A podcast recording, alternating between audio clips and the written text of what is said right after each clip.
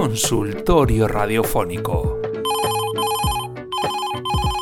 Eh, consultorio radiofónico a la orden, sí. Oiga, oiga, ahí es donde resuelven todas las dudas sobre la radio. Por supuesto, muchacha. Aquí quien no sabe es porque no pregunta.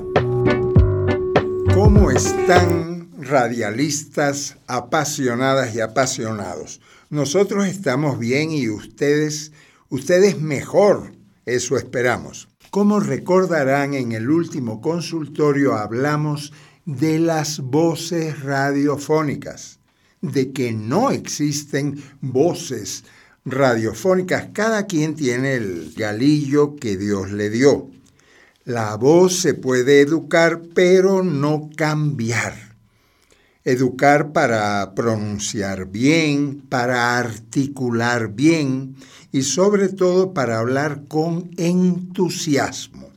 Vamos a hacer una prueba, fíjense, vamos a hacer una prueba. Yo voy a invitar a Tachi Arriola a leer un párrafo. Escuchen.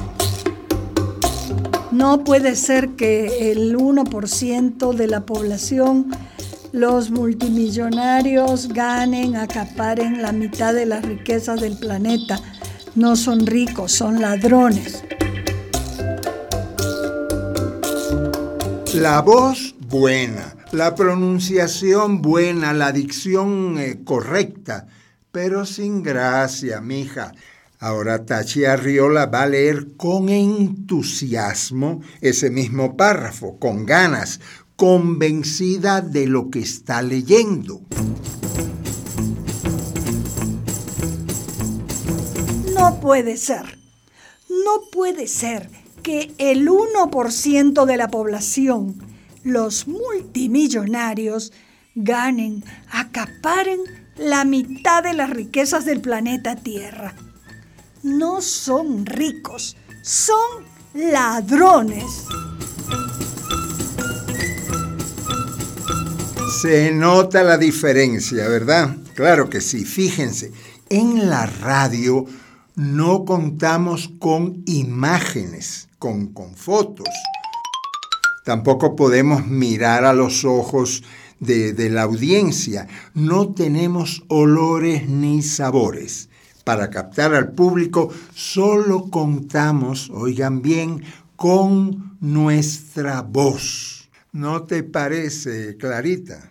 Pero ahora no te refieres al timbre de la voz, sino a la entonación, a la fuerza con la que decimos las palabras. Exactamente.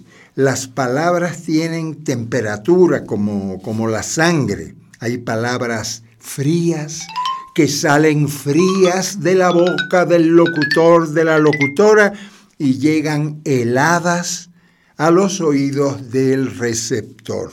Palabras muertas.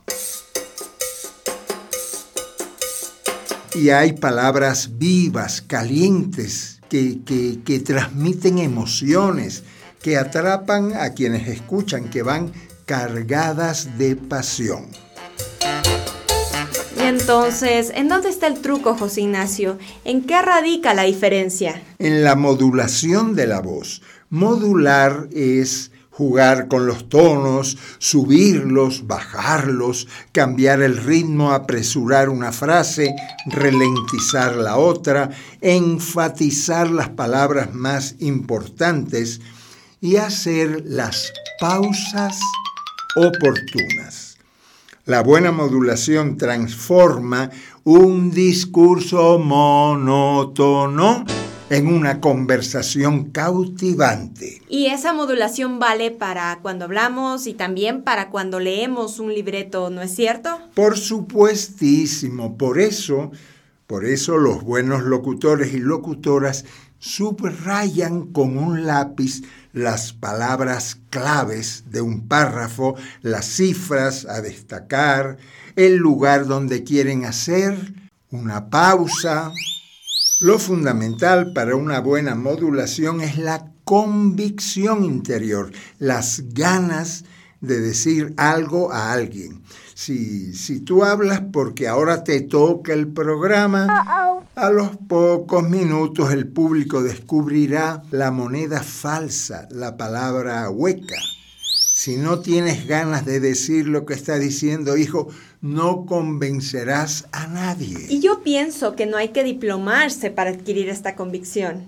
Cualquier chofer a quien le choque en el carro saltará a la calle y lanzará un discurso inflamado para demostrar que el otro es el culpable. Buen ejemplo, Clarita. Y por cierto, una última cosa ya. Modular no es gritar, no se trata de, de, gritar, porque el micrófono no es sordo y la cabina no es el mercado, ¿verdad? Entonces habla en volumen normal, con energía, sí, con energía, cargando de emoción tus palabras. Tampoco se trata de correr. Claro que no. No confundas ritmo con atropello, ni estar animado con desgañitarse. Lo fundamental, como decimos, es la convicción. Convencer es una linda palabra. Convencer significa vencer con el otro, con la otra, compartir la victoria. Amigos y amigas radialistas, será hasta el próximo consultorio. Envíen sus preguntas y opiniones a radialistas.radialistas.net. Y recuerden, ¿ah? no hay preguntas tontas, hay tontos que no preguntan. Hasta la próxima.